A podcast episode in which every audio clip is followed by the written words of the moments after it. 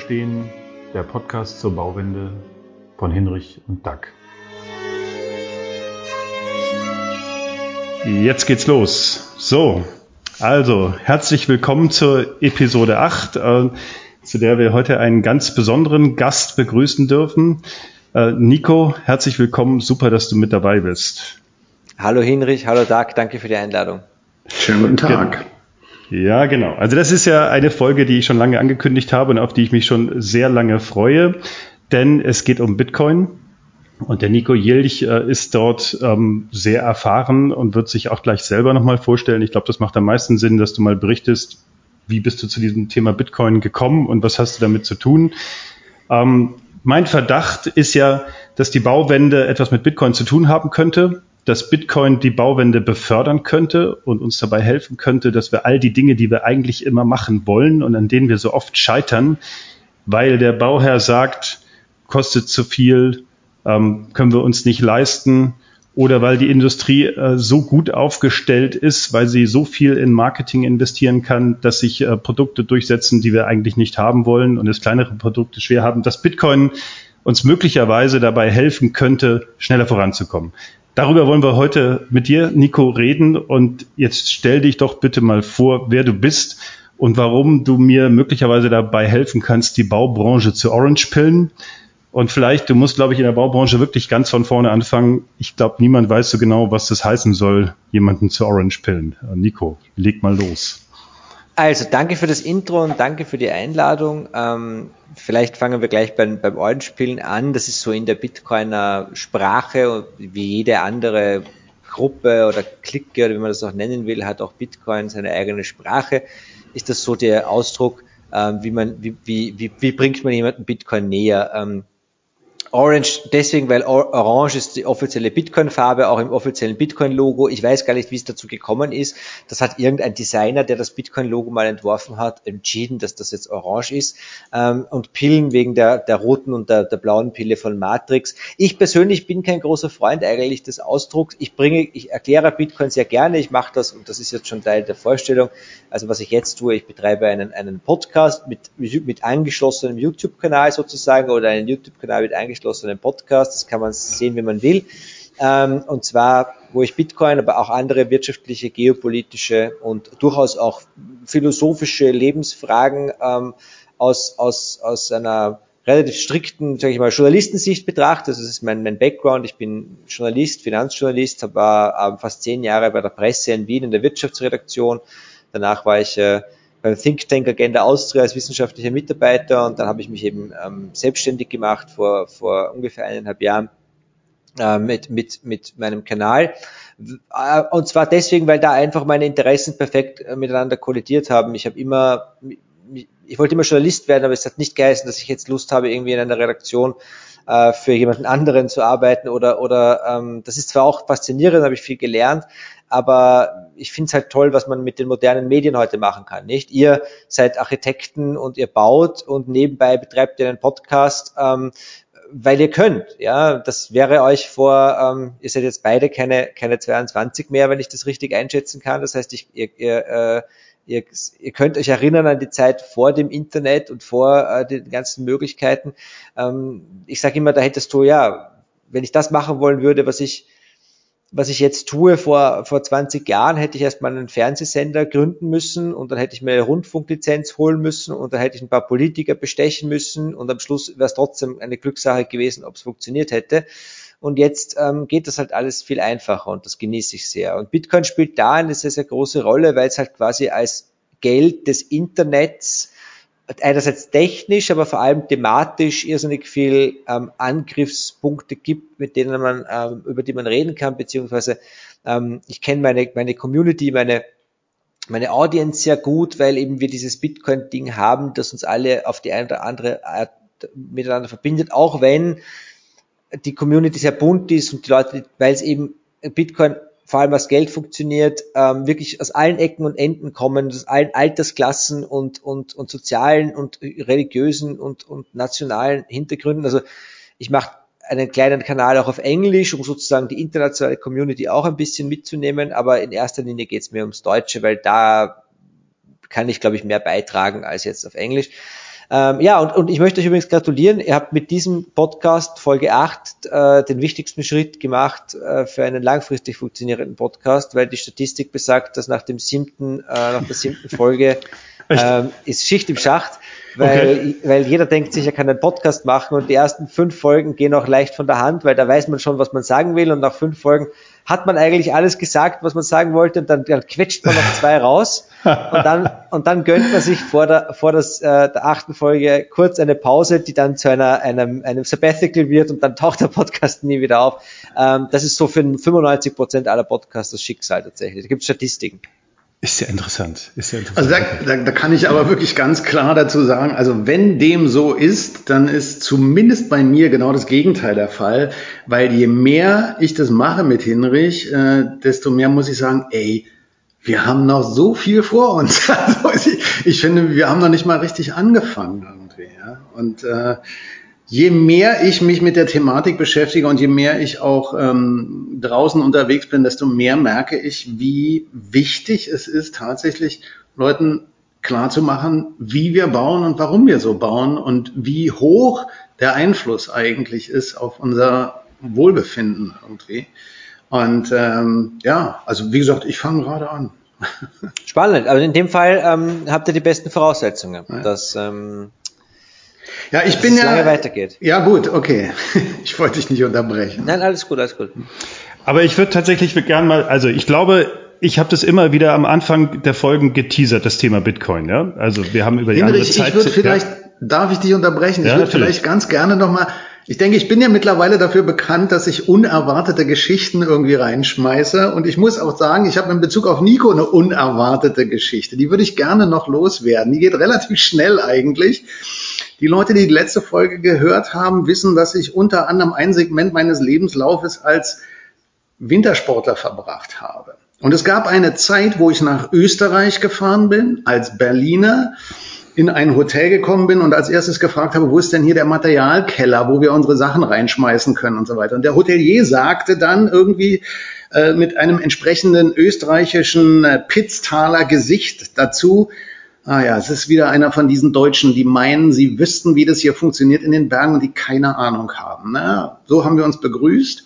Dann bin ich auf den Berg, hatte meine Gruppe dabei, bin durch die Gegend gefahren, da kam dieser Hotelier dazu. Der guckte sich das dann so ein paar Mal an und ohne irgendetwas zu sagen, fuhr er dann wieder nach Hause. Und als ich abends von der Piste kam, hatte ich einen von ihm komplett eingerichteten Raum mit Werkstatt, mit äh, Regalen für die Ski und für die Snowboards und so weiter. Und er kam an und sagte, es ist das erste Mal, dass hier ein Deutscher vorbeikommt, der weiß, was er tut. Und ich erzähle die Story deswegen, weil dieser Hotelier hatte drei Söhne. Drei Söhne aus dem Pitztal. Zwei dieser Söhne hießen Christian und Mario Neurauter. Mhm. Und es war vor ungefähr 20 Jahren. Und dir, lieber Hinrich, werden diese beiden Namen überhaupt gar nichts sagen. Aber ich bin mir ganz sicher, dass Nico diese beiden Namen was sagen. Vielleicht kannst du mal einen ganz kurzen Einblick geben, was Mario und Christian Neurauter zurzeit gerade tun. Ähm, ich, ich, ich, muss mir jetzt, also ich muss jetzt äh, sagen, dass ich mir da nicht tausend sind das die Segler? Nein, das sind die mit der Spendenplattform. Ach so, die Christ, der Christian und der Mario. Ich, da, ich dachte mir, okay, okay, okay. Jetzt, jetzt, jetzt holt mich mal ab. Äh, das okay, ist, okay, eins, eins, diesen, okay, Effekt habe ich jedes Mal. Duck kennt immer alle. Das ist spannend, spannend, wirklich sehr spannend. Nein. Ich habe ich hab gewarnt, ich habe gewarnt, ich habe immer eine Story in der, in der Tasche, wo ich selber oft überrascht bin, wo da die Zusammenhänge herkommen. Also eins nach dem anderen. Ähm, ja. ich, also jetzt nur zu Mario und Christian. Äh, Mario und Christian, Christian habe ich in Innsbruck bei der BTC 22 kennengelernt kennengelernt, der kommt, ist ursprünglich Tiroler natürlich, wie du richtig sagst, der jetzt, aber, der jetzt aber in Linz lebt, deswegen habe ich diese Connection ganz schlecht hergestellt. Und ähm, der hat die Plattform Cryptonate gegründet, wo man mit Krypto und Bitcoin ähm, äh, äh, Charity-Projekte auf der ganzen Welt unterstützen kann. Also du kannst zum Beispiel äh, ähm, Schildkröten retten oder äh, Blindenprojekte in Indien unterstützen, also äh, wo, wo auch kleine Summen, also keine Ahnung, 20 Euro dort irgendwie einen Monat äh, äh, Hilfe bedeuten. Ja? Äh, Ähm, ein super Projekt, kann ich um, äh, extrem empfehlen und würde euch auch bitten, das in die, in die Show Notes zu nehmen. Der das Grund, warum ich das jetzt nicht äh, gecheckt habe, ist, weil du hast das so groß aufgebaut, dass ich mir jetzt sicher war, dass es irgendwie ein berühmtes Sportler-Duo, die ähm, äh, äh, sich von dir abgesehen haben, wie man Snowboard und Skifahren lernt. Nee, eben gerade ähm, nicht, genau nicht. ähm, und das dritte war, die, die Story finde ich sehr cool. Der, die erste Reaktion, die du bekommen hast, äh, also muss, muss man sagen, du warst ja jetzt nicht in Österreich sozusagen per se, sondern du warst in Tirol. Oh, ja? oh, oh. Ähm, und zwar, äh, die Tiroler, die Tiroler sind ja, sind dafür bekannt, also wie soll ich sagen, ich bekomme dort als Wiener eine ähnlich, wenn nicht sogar einen noch ruppigeren Empfang als Ja, Wiener. ja, das ist, ja, aber das okay. ist richtig, ja, das stimmt. Ja, ja. ja.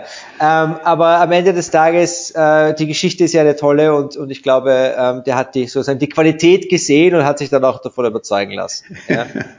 und diese Spenden werden über Bitcoin in erster Linie abgewickelt oder über Genau, ähm, genau. Also okay die nehmen Spenden an in Bitcoin ähm, und auch in anderen Kryptowährungen. Ähm, warum auch in anderen Kryptowährungen? Weil, weil er sagt ja, donate your shitcoins. Also äh, Bitcoin, das sind jetzt, meistens kommt ja die Frage nach Kryptowährungen.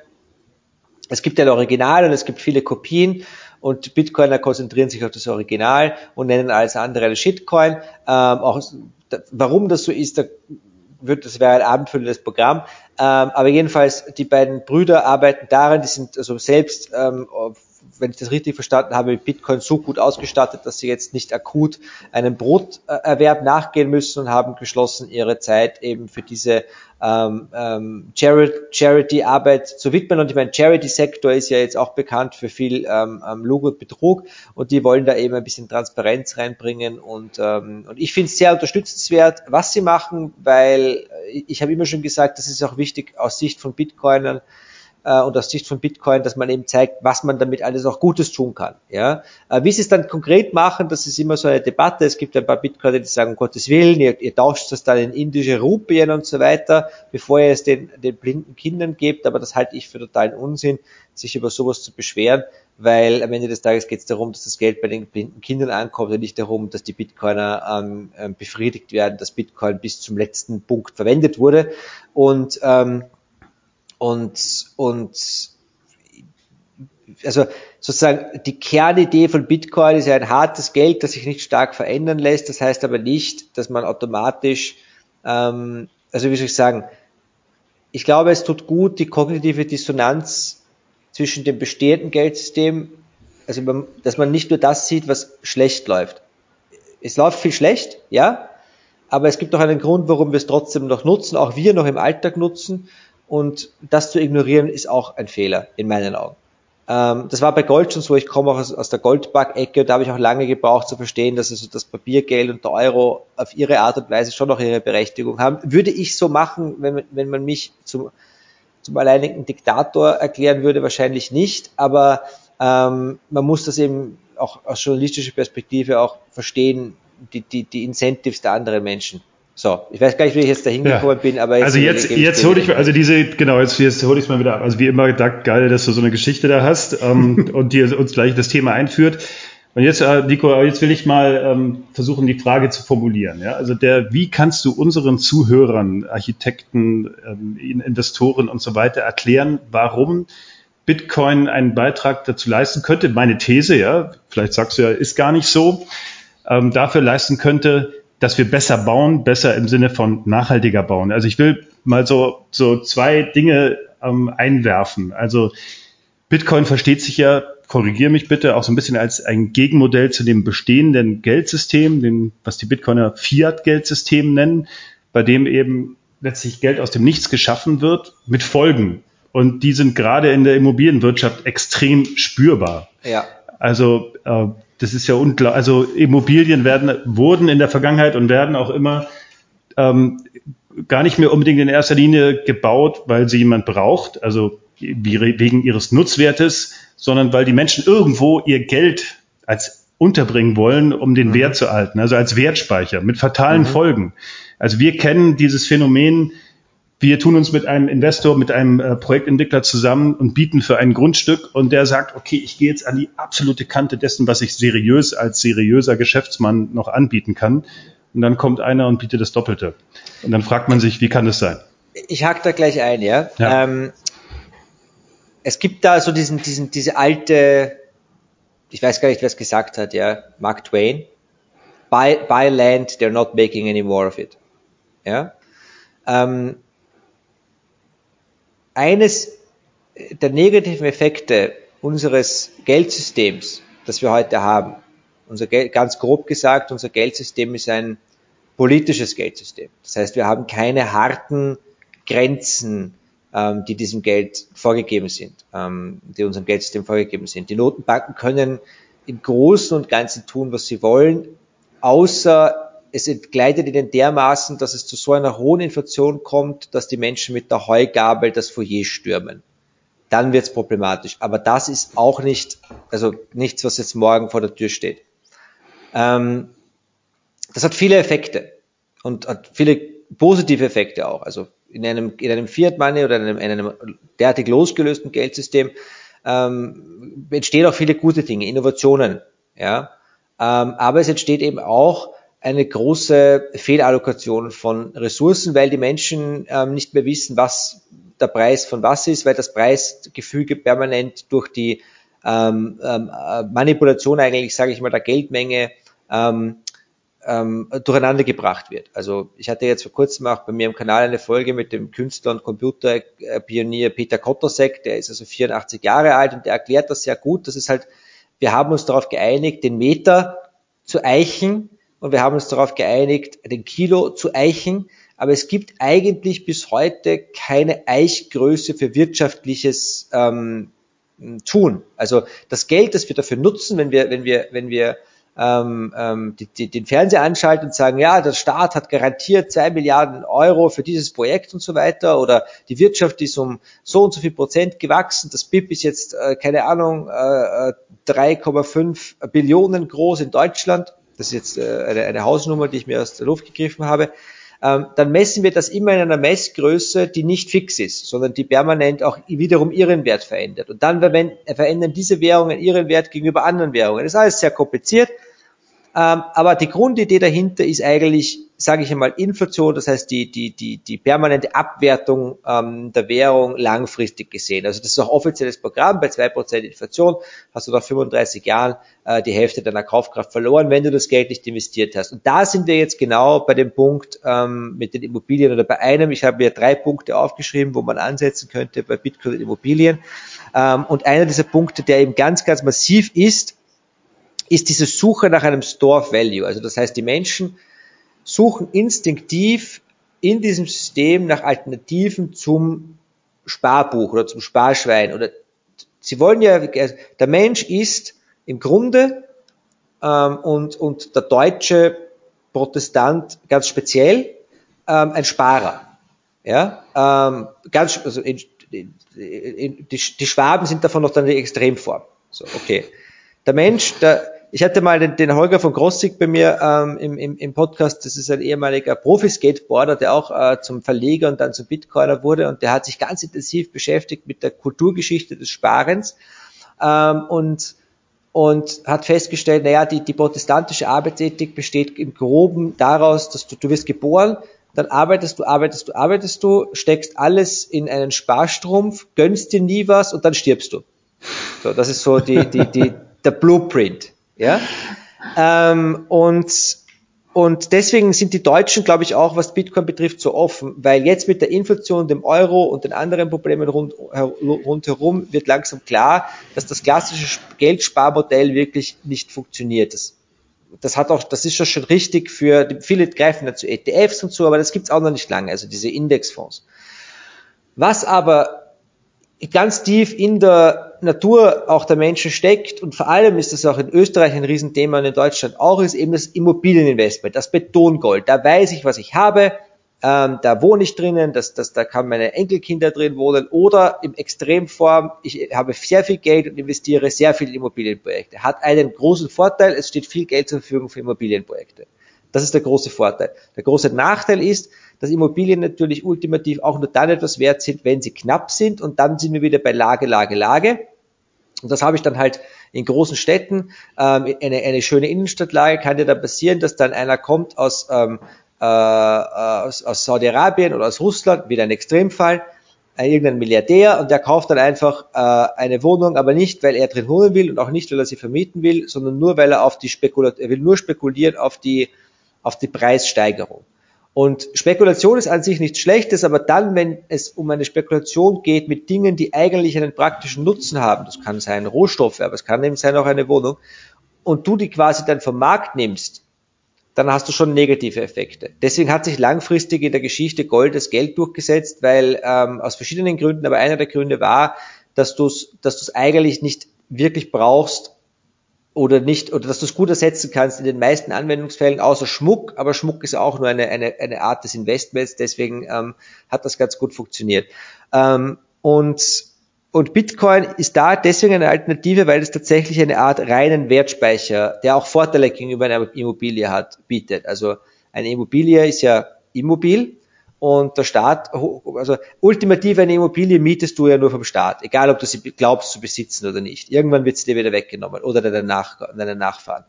Ähm, Bitcoin ähm, ist da anders, weil es äh, schon die Eigentumsrechte, wenn du, den, wenn du es richtig behandelst, auf eine technische Art und Weise schützt, wie es eigentlich vorher für Individuen nie möglich war. Also ich kann quasi ähm, meine Bitcoin als Information in meinem Kopf mit mir rumführen und niemand wird je herausfinden, ähm, dass die da drin sind. Und Bitcoin leben ähm, quasi, wenn man will, vereinfacht gesagt in der Cloud. Wenn ich, wenn ich mit Bitcoin, äh, wenn ich Bitcoin besitze und ich reise nach Amerika ein äh, und die amerikanischen fragen mich, amerikanischen Zollbeamten fragen mich, ob ich etwas zu verzollen habe, ob ich, ob ich Devisen einführe, dann kann ich sagen, nein, ich führe keine Devisen ein, denn die sind schon da. Ja? Ähm, und, und das ist also der eine Punkt, der bei Bitcoin ganz interessant ist, der aber auch ganz, ganz schwer zu verstehen ist, weil die Menschen sich ja einreden, dass der, dass der Wert bei den Spekulationsimmobilien eben nicht aus der Spekulation kommt, sondern weil er die Immobilie einen Nutzen hat.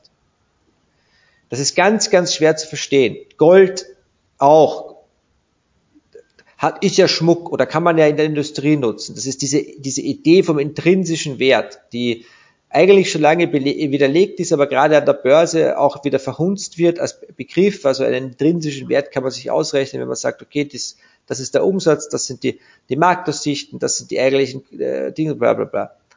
Ähm, ultimativ ist, ist Wert und auch Wertspeicher eine rein subjektive Betrachtung. Und wenn jetzt ähm, 20, 30, 40, 100 Millionen Menschen sagen, wir speichern unseren Wert nicht mehr in Immobilien, die für uns auch nur virtuell sind, ähm, sondern wir speichern unseren Wert in Bitcoin, dann ist das halt so.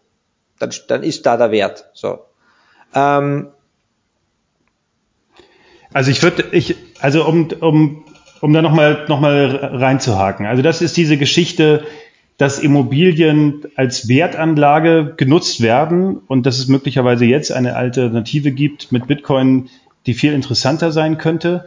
Ähm, was uns zwei, Doug und mich ja interessiert, ist die, ist die Frage, warum kriegen wir es nicht hin oder warum stoßen wir so oft an die Grenzen, wenn es darum geht, besser zu bauen, sage ich jetzt mal, also im Sinne der Bauwende besser zu bauen.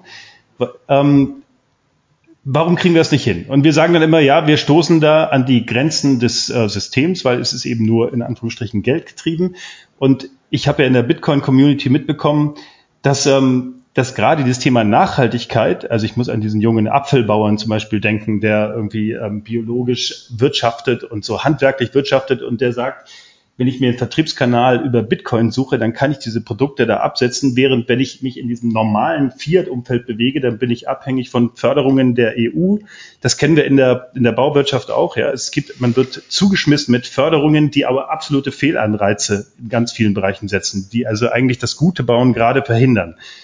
Also vielleicht verstehst du die Frage, ja? Also wir beschäftigen mhm. uns damit, wir, wir sagen dem Bauherrn, komm, baut doch hier eine Lehmwand, baut dieses, lasst diese Technik weg, lasst jene Technik weg, dann bekommt ihr ein viel besseres Gebäude.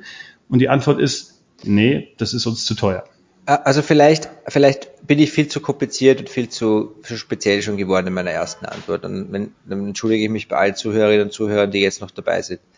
Ähm, die Grundidee von Bitcoin ist, ein hartes Geld. Heute darf, ich mal ganz, darf ich mal ganz kurz unterbrechen, weil ja, es geht mir jetzt schon wieder in eine Diskussion, die aus meiner Sicht den einen der allerwichtigsten Aspekte vollkommen rauslässt. Wir reden über Werte, über Wertanlagen und über Spekulationen. Ähm, das, was du gesagt hast in Bezug auf die Immobilie, ist natürlich sehr richtig, aber das liegt im Grunde auch nur daran, dass die meisten Leute eben immer noch nicht kapiert haben, dass eine Immobilie eben auch ein dynamischer und kein statischer Wert ist. Das ist schade, aber das ist so. Ähm, worüber ich immer spreche, wenn ich ähm, über Werte rede. Werte sind bei mir in meiner Definition äh, in meiner Definition ganz sicher nicht nur monetäre Werte. Im Gegenteil, der monetäre Wert ist für mich eigentlich der unerheblichste. Aber wenn ich über Werte spreche, spreche ich immer auch über Zeit. Und genau das vermisse ich in, in allen Diskussionen. Ja, es geht immer, egal ob es bei Bitcoin ist oder in den Fiat-Währungen, es geht immer um den kurzfristigen Gewinn, die maximal mögliche Abschöpfung oder Mehrung von, in dem Falle, monetärem Wert. Und in dem Augenblick, wo du, wie ich, nachhaltig arbeiten möchtest oder in einer zirkulären Wirtschaft, ist der Faktor Zeit ganz erheblich. Ich möchte es an einem ganz einfachen Beispiel klar machen. Ich kann heute ein extrem nachhaltiges ökologisches Gebäude hinstellen, wo ich ganz fantastische Energiewerte, Ressourcenwerte und so weiter hinbekomme. Dieses Gebäude wird jedoch in seiner Gesamtbilanzierung niemals einen gesunden Altbau, wie er in Wien rumsteht, wie er in Paris, in London oder in Berlin rumsteht, der da seit 120 Jahren, 150 Jahren oder 250 Jahren existent ist. Wenn ich die Gesamtbilanzierung nehme, graue Energie, Energie zur Produktion von Baustoffen und so weiter, dann ist es auf die Zeit gesehen eine marginale Investition und die viel größere Investition oder der viel größere Wert generiert sich aus Nutzung, Instandhaltung, Betriebskosten und so weiter und so weiter. Und da wir in Systemen leben, die kurzfristige Werte optimieren oder erhöhen wollen, ist es aus meiner Sicht für unsere Generation bereits komplett zu spät. Wir kriegen das nicht mehr in die Köpfe rein dass es erforderlich ist, so wie das unsere Vorfahren gemacht haben, von mir aus Großeltern oder so, oder jeder gute Bauer, der hat sein Bauernhaus für die nächsten Generationen dahingestellt. Ja. Wenn wir heute über einen Stahlbetonbau sprechen, dann gehen wir von einer Zeit von 30 bis 50 Jahren aus. Länger halten die Dinger nicht. Und, und die Amerikaner war noch kurzfristiger. Natürlich, genau, ja. so. Und deswegen ist, ist aus meiner Sicht das, was, was Hinrich gerade gesagt hat, das ist auch immer wieder viel zu kurz gefasst. Also wenn ich ein Gebäude betrachte, betrachte ich, wenn ich es tue, der Mindestzeitraum sind 50 Jahre, meistens sind es 100 oder 150 Jahre. Und dann ist also auch die Frage der Investition, der Werthaltigkeit und der Wertentwicklung eine ganz andere, weil in der Gesamtbetrachtung ist die Investitionssumme der Erstellung Marginal. Mhm. Es ist, was du sagst, ist total entscheidend. Und, und ich glaube, dass wir da eigentlich, also wir sind wir vollkommen einer Meinung und da sind auch die Bitcoiner vollkommen einer Meinung und, und zwar deswegen. Zeit und Zeitpräferenz hängen ganz stark eben mit dem Geldsystem zusammen. Je lockerer das Geldsystem ist, je höher die Inflation, desto schneller dein Geld in deiner Tasche das den Wert verliert desto kurzfristiger kannst du denken und planen. Das heißt, in einer, in einer Situation, wie wir sie heute haben, in Deutschland und Österreich mit 8%, 9% Inflation, gibt es schon Leute, die sagen, na ja, dann gehe ich heute noch gut essen, weil es wird nächste Woche eh wieder teurer. Oder genau, ganz genau. Ja. Und dann hast du das in, in, in, Gesellschaften, wo du schon 50, 60, 70, 100% Inflation hast, da kannst du dann überhaupt nicht mehr vernünftig in die Zukunft planen. Wer baut in so einem Umfeld ein Haus für 100 Jahre? Niemand. Ähm, der Gegenentwurf von dem, der extreme Gegenentwurf von dem, ist tatsächlich Bitcoin. Du hast ein Geld, das in seiner Menge permanent begrenzt ist, und zwar erstmalig in der Geschichte. Auch Gold war nie permanent begrenzt, sondern konntest du schon ausweiten, indem du Energie aufwendest, aber du konntest es ausweiten. Ähm, und hast quasi, um es vereinfacht darzustellen, eine D-Mark auf Steroiden. Ja, also ein, ein ultra hartes Geld heißt nicht, dass, dass, dass, dass wir jetzt alle nur auf das, auf das umsteigen, aber du hast diese Alternative. Das heißt, für die Leute, und das ist eine sehr, sehr, sehr, sehr, sehr, sehr, sehr, sehr, sehr, sehr, sehr, sehr, sehr, sehr kleine Gruppe von Menschen, global betrachtet, die nicht nur Bitcoin investiert sind, sondern auch in Bitcoin investiert sind, weil sie ernsthaft glauben, dass dieses Ding weiter bestehen kann. Das heißt, und, und der Punkt, an dem, an dem kommst du dann an, wenn du, wenn du aufhörst, wenn du wirklich aufhörst, bei Bitcoin in Euro zu denken. Du, du hörst dann auf, bei Bitcoin in Euro zu denken, wenn du nicht mehr vorhast, jemals in Euro zurückzugehen. Du bist in diesem neuen Geldsystem drinnen, du weißt doch gar nicht, was du damit machen wirst. Du wirst aber auch vor allem erstmal warten, weil du gehst ja davon aus, dass deine Kaufkraft steigt. So. Und in einer Welt, in der deine Kaufkraft tendenziell steigt, hast du zwei Effekte. Erstens, du brauchst, ähm, du musst nicht mehr suchen nach Geldsubstituten. Hayek hat gesprochen, hat gesagt, wir sollten eigentlich nicht vom Geld reden, wir sollten Geld als Adjektiv verwenden. Etwas ist geldig. Immobilien sind geldig heute, Aktien sind geldig, Pokémon-Karten sind geldig und alte Sneaker sind geldig und Kunst ist auch geldig. Und je schlechter das eigentliche Geld ist, desto mehr Dinge werden geldig. Also Gigi ist auch ein Bitcoiner, also ein Bitcoin-Philosoph, möchte man sagen. Ähm, der hat gesagt, wenn das Geld kaputt ist, wird alles zu Geld. Und Jeff Booth, auch einer meiner absoluten Lieblingsleute, hat gesagt, wenn du hast, äh, wenn, du, wenn du, wenn du ähm, Abundance, also Überfluss im Geld, führt zu, führt zu Knappheit in allen Gütern und Knappheit im Geld führt zu Überfluss in den Gütern. Das ist jetzt, muss es bewiesen werden, aber das ist seine Sache. Das heißt, du hast vom Mindset her bei dieser winzig kleinen Gruppe von Menschen, die sagen, das, gehen, das Risiko gehen wir ein mit Bitcoin, weil ich habe lieber ein super hartes Geld, weil ich genau diesen, und ich habe auch diesen, dieses Mindset. Und dann hast du theoretisch als Bitcoiner ähm, wirst du, wenn du sagst, ich kaufe mir jetzt ein Haus und ich baue jetzt ein Haus, wirst du sehr, sehr darauf achten, dass die langfristige Qualität gegeben ist. Sehr, sehr, weil du wirst ja nicht deine Bitcoin, von denen du ausgehst, dass sie dir eigentlich in, in, in 50 Jahren fünf Häuser kaufen können, ähm, auch noch schlecht investieren. Ja? Ähm, und, und du siehst diese, diese, diese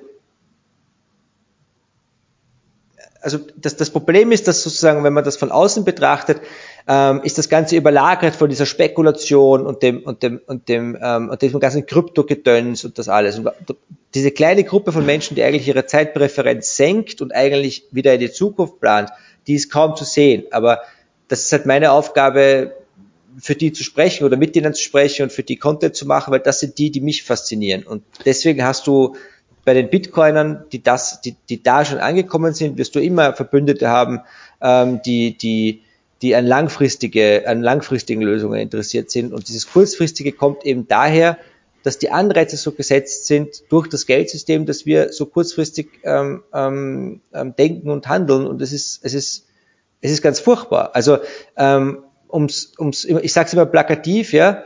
Ähm, heute leben wir in einer Welt, in der wir in einem Jahr 20 Paar Schuhe kaufen. Ähm, unter, in einem theoretischen Bitcoin-Welt würden wir wieder in einer Welt leben, in der wir ein Paar Schuhe für 20 Jahre kaufen. Die aber dann wirklich die, ihre Qualität durchhalten müssen. Und das ist genau, warum? das jetzt, äh, Doug, jetzt möchte ich, da möchte ich mal kurz nochmal drauf eingehen, um, um äh, den Punkt, warum mich das so begeistert und wo ich den Zugang dazu sehe, ja, und warum ich glaube, dass das die Basis für so eine Bauwende sein kann. Also ich hatte ja diesen Vortrag äh, von Thomas Rauch gesehen. Thomas Rauch hat ein Buch geschrieben, das nennt sich Material Matters und ist so einer der Päpste der Kreislaufwirtschaft, also in der Bauwirtschaft, der sagt eben, wir müssen Materialien, Ressourcen in Kreisläufen führen, weil sie sind endlich und deswegen sind sie eigentlich auch unendlich, unendlich wertvoll. Und, ähm, und er hat diese Geschichte erzählt von diesem Konzept Design to Fail. Das mit, äh, es gibt in Amerika irgendwo wird eine Glühbirne ausgestellt, die seit 125 Jahren leuchtet ja. und funktioniert. Und offenbar hat eben vor 125 Jahren die, Glüh, die haben die Glühbirnenhersteller gesagt, ähm, also wir vereinbaren uns jetzt darauf, dass eine Glühbirne auf keinen Fall länger als 1000 Stunden leuchtet. Und wenn da jemand gegen verstößt, muss er Strafe zahlen, ähm, weil sonst können wir nicht genug Glühbirnen verkaufen. Und das hat ja letztlich, wäre meine These, den Grund darin, dass man in einem Geldsystem lebt, das eben, ja, dem man hinterher rennt, wo man Inflation ausgleichen muss, wo man irgendwo sein Geld ja wieder herkriegen muss. Sonst wird, also jeder Bitcoiner würde doch eine Glühbirne kaufen, die 125 Jahre funktioniert, oder? Ja, ich glaube, in dem Fall hat, ist das Geldsystem sogar unschuldig. Nicht nur jeder Bitcoiner, jeder Mensch würde eine Glühbirne kaufen, die 125 Jahre funktioniert und deswegen mussten sie das machen aus ihrer Perspektive, weil sonst ihr Geschäft äh, weggegangen, weggegangen wäre. Aber ich weiß, was du meinst, ja. Aber das ist der entscheidende Punkt. Und das ist genau der entscheidende Punkt, warum ich bisher für mein Verständnis äh, gegen das allgemeine Geldsystem extremste Aversionen habe, aber gegen das Bitcoin-System auch noch große Aversionen habe. Ich brauche, also ich, ich rede jetzt nur wirklich von mir, ja. Ich brauche nichts, was meine persönlichen Werte in ein anderes System übersetzt. Also in ein System, ob es Geld ist oder ob es eine Bitcoin ist oder was auch immer. Ist mir, ist mir persönlich scheißegal. Ich rede von einem grundsätzlich anderen Wertesystem, in welches wir uns begeben müssen. Und genau was Nico eben gesagt hat, der Bitcoiner kauft sich die Birne, die 125 Jahre hält, genauso wie der, der mit Euro oder Dollar bezahlt, wenn er die Möglichkeit dazu hat. Das liegt aber nicht am System des Bezahlens, sondern es liegt an dem individuellen Wertesystem. Unsere Werte sind getrieben von Gier und von Verbrauch statt Gebrauch oder zirkulär. Und solange wir es nicht schaffen, unsere individuellen Werte so weit zu verändern, dass wir keinen Müll mehr produzieren. Also Müll ist wieder die Natur. Frag mal eine Ameise oder einen Bären, ob der sich Gedanken macht über mhm. Müll. Alles, was die produzieren, geht zurück in den Kreislauf. Nur wir Menschen sind der Auffassung, dass wir mehr davon haben, dass wir unsere Gier besser befriedigen können, wenn wir alles, was diese Erde hat, verbrauchen. Also verbrauchen ist ja nichts anderes als äh, ein anderer Begriff für vernichten. Ja? Und wenn ich in der Lage bin, Werte zu schaffen. Also Werte, die, Nico hat es auch gesagt, die Werte definieren sich im Wesentlichen positiv oder negativ über begrenzte Mengen, also über Quantitäten, die entweder limitiert sind oder nicht limitiert sind. Und wenn sie nicht limitiert sind, versucht man sie in irgendetwas zu stecken, was limitiert ist, wie eine Immobilie oder sowas.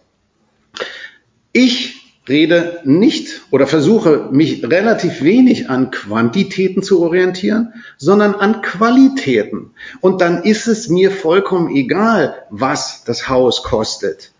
Wenn ich es baue und wenn ich es errichten möchte, dann muss es die für mich und diejenigen, die mir wichtig sind, und bei mir sind es Familie und nachfolgende Generationen und so weiter, die maximal mögliche Werthaltigkeit haben. Und die maximal mögliche Werthaltigkeit ist, wenn die Qualität, die Nutzungsqualität und der Wert für die Leute, die darin leben, steigt.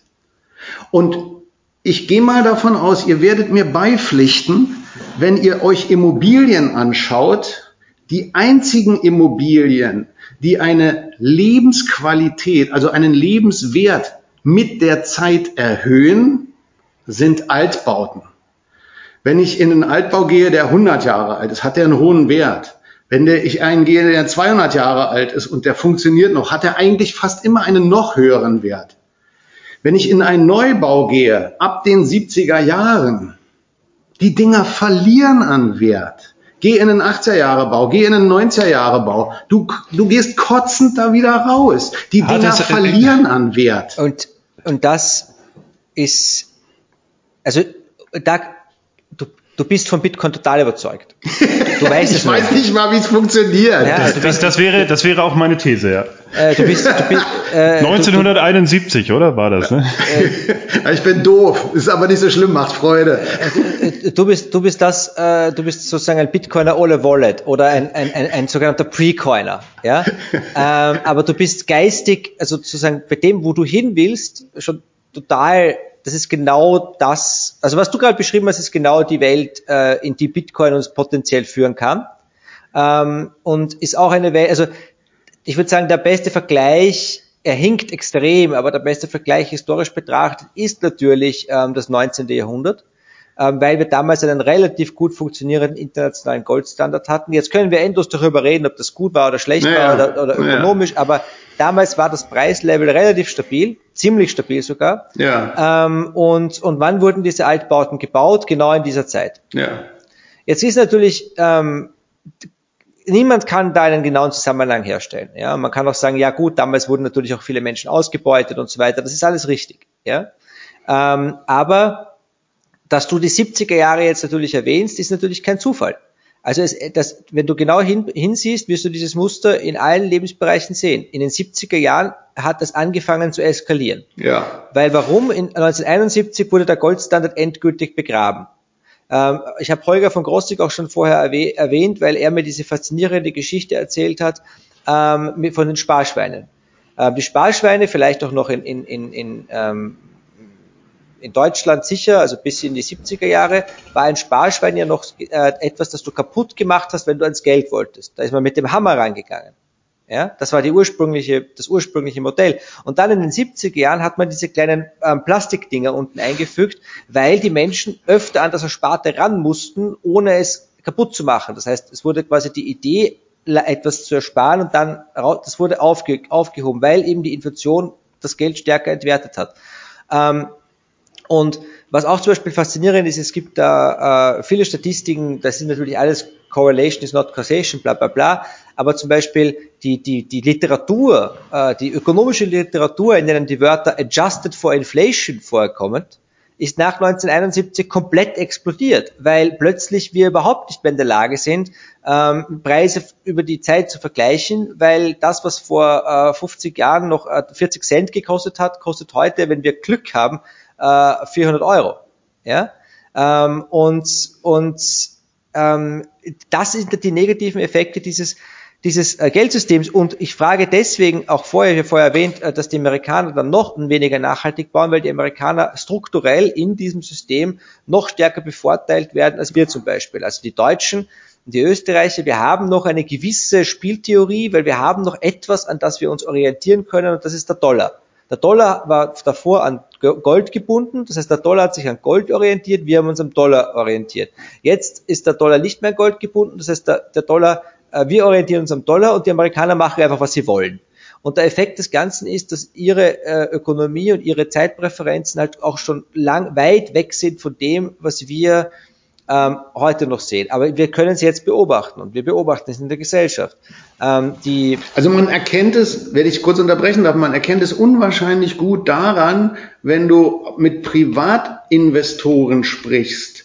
Wenn du das im deutschsprachigen Raum machst, dann ist eines der wichtigsten Kriterien für die Kreditaufnahme, dass ich den noch rechtzeitig zurückzahlen kann, also rechtzeitig in meiner Lebenszeit wo ich mal sage, Leute, ist doch scheißegal. Also macht's, also machst du das mit einem Ami, der lacht sich tot drüber. Der, der, der würde nicht im Traum auf die Idee kommen, den Kredit von seiner Lebenszeit abhängig zu machen. Der macht ihn nur davon abhängig, was jetzt irgendwie geht. Und wenn er das Haus vertickt oder in die Insolvenz geht oder was auch immer, dann ist der Kredit ein fester Bestandteil wie die Eingangstür oder sowas in der Richtung. Rede mal mit einem deutschen Privatinvestor und ja. aber wirklich 99,9 Prozent, wenn ja. du denen nicht vorrechnen kannst, dass die das Ding innerhalb ihrer erwarteten Lebenszeit zurückzahlen, sagen die, nee, dann machen die das nicht. Es gibt noch, es gibt noch ganz andere Effekte, die du beobachten kannst, wie zum Beispiel die Tatsache, dass natürlich in diesem Geldsystem, das wir heute haben, de facto, weil der Dollar Leitwährung ist und alle Öl, äh, äh in, alles Öl in Dollar gepreist ist, können zum Beispiel die Amerikaner Energie importieren mit frisch gedrucktem Geld. Das kaufen die einfach. Die müssen das vorher nicht erarbeiten. Ja? Das heißt, in Amerika fährt ein Typ wie ich nicht mit einem Golf rum. Ich habe einen kleinen Schummeldiesel, ja, der fährt immer noch 1000, 1000 äh, Kilometer auf einen Tank. Sie haben ihn mir zwar schlechter gemacht, vorher war er noch weiter gefahren, aber, aber, ja. Ähm, und in Amerika, der, der verbraucht halt dann irgendwie 30 Liter. Super. Ja, da, da, weil es geht, weil es geht. Ein anderes Beispiel, das leider sehr dramatisch ist, ähm, das mir aber wirklich nahe geht, ist, ähm, wie fett die Menschen geworden sind und werden. Es ist wirklich so, weil natürlich mit, mit dem, mit dem Fortschritt einer, einer hohen Zeitpräferenz, einer sofort, sofortiger Bedürfnisbefriedigung und einer zunehmenden Industrialisierung der Ernährung ähm, ist der Zugang zu guter Ernährung wird immer teurer und es, ist, es hat mich schockiert, als ich festgestellt habe, dass wir jetzt in Österreich zum Beispiel mit der letzten Inflation endgültig dort angekommen sind, wo die Amerikaner schon seit vielen Jahren sind. Wenn du mit einer vierköpfigen Familie essen gehen willst, ist McDonald's deine günstigste Option. Das war früher nicht so. Früher hm. war McDonald's maximal auf einem Level mit einem normalen Restaurant. Heute es kommt, es kommt aber auch noch sehr stark darauf an, wo du hinfährst. Also eine gute Bekannte von mir war in Albanien, war total begeistert von dem Essen, was sie da bekam, weil das irgendwie aus den lokalen Gärten oder sonst ja. irgendwie kam. Und die, Fra die Antwort auf die Frage, warum das Essen hier so gut ist, war von einer alten albanischen Bäuerin, genauso einfach wie intelligent. Sie sagte, wir haben noch nicht genug Geld, um uns diesen Scheiß zu leisten. Ja. also ich möchte, ich, und, und, ich möchte jetzt mal, ich möchte, einen Satz, den muss ja. ich loswerden, sorry, weil, ja. also ich zum Beispiel, ähm, äh, meine Mutter hat einen kleinen Garten, 40 Minuten von Wien, und da gibt es dann die Arche Noah, da holst du dir dann besondere Tomatensamen ähm, ähm, ab ja, die du jetzt nicht im Supermarkt, und ich würde im Supermarkt, ich kaufe nicht eine einzige Tomate, ich habe seit Jahren keine mehr gekauft, weil verglichen mit dem, was, was meine Mutter da aus dem Garten herzaubert, ist das nicht zu fressen. Ja. Ähm, und, und, und deswegen verzichte ich lieber äh, äh, in der Zeit, also im Winter, wenn es eh keine Tomaten geben sollte, esse ich halt dann keine. Ähm, und, und, und Kroatien ist auf der anderen Seite von Albanien ist mir dasselbe passiert mit den Tomaten. Also das ist natürlich, ja, ähm, das kommt bei uns jetzt auch langsam. Und was auch bei uns ankommt zum Beispiel, und dann höre ich schon auf, Hinrich, was auch bei uns ankommt, ist natürlich dieses Buy Now Pay Later Scheiße. Ja, ja, ja. die es vorher nicht gegeben hat. Ich, mein, ich kann meine, meine, meine Kreditkarte wird immer noch jeden Monat abbezahlt, aber das kann man inzwischen auch rollieren, so wie das die Amerikaner seit Jahrzehnten machen. Und Klarna ähm, hat das Ganze dann noch cool und hip und auf App gebracht. Ja, ähm, und das sind natürlich alles Effekte, das sind wirklich, davon bin ich fest überzeugt, alles Effekte eines kaputten Geldsystems, die allerdings ähm, bestimmte Leute schon stark bevorzugen, also vor allem diejenigen, die das A, entweder verstanden haben oder damit besser umgehen können. Das heißt, die Incentives sind nicht so gesetzt, dass alle jetzt sofort wieder in ein besseres Geldsystem wollen, sondern die Incentives sind jetzt eigentlich noch so gesetzt, dass wir erstmal so weitermachen wie bisher. Also ich würde jetzt mal gerne einhaken, weil ich finde das ja super spannend. Ja? Also ich glaube, genau das ist ja die Diskussion. Also die Frage, ob das jetzt sozusagen moralische Werte sind, die uns dazu treiben, dass wir wertvoll bauen wollen oder eben ein Geldsystem möglicherweise, die kann man ja mal dahingestellt sein lassen.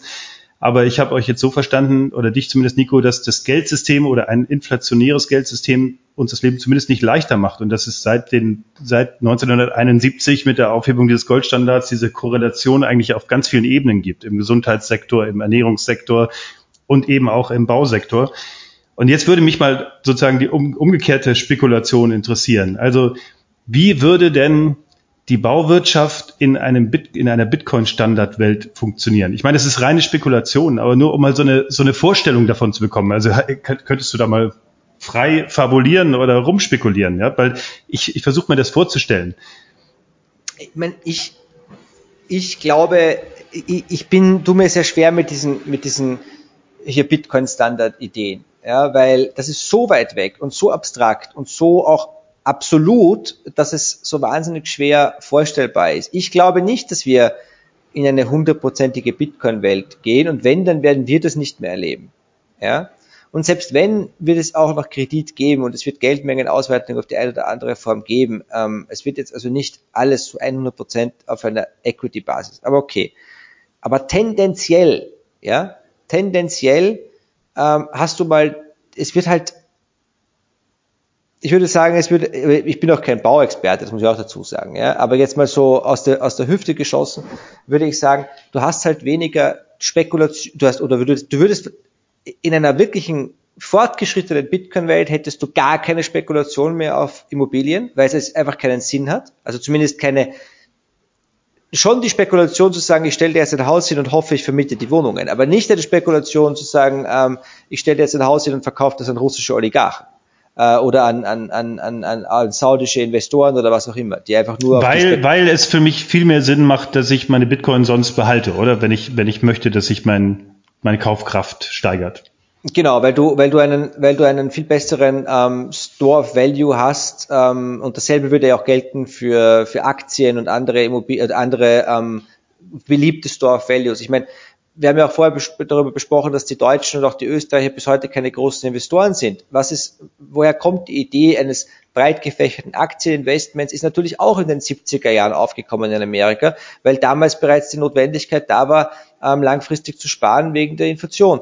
Bei uns ist das aber erst in den, in den 10er Jahren mit den ETFs gekommen und das ist jetzt sozusagen die Finanzflussschule und ich habe größten Respekt vor den Finanzflussleuten, weil die haben quasi ähm, den Deutschen mal diese, diese Tür mal gezeigt, ja, und auch den Österreicher. Aber wir sind immer noch große Sparbuchsparer. Okay. Das heißt, du hast, du hast das mal.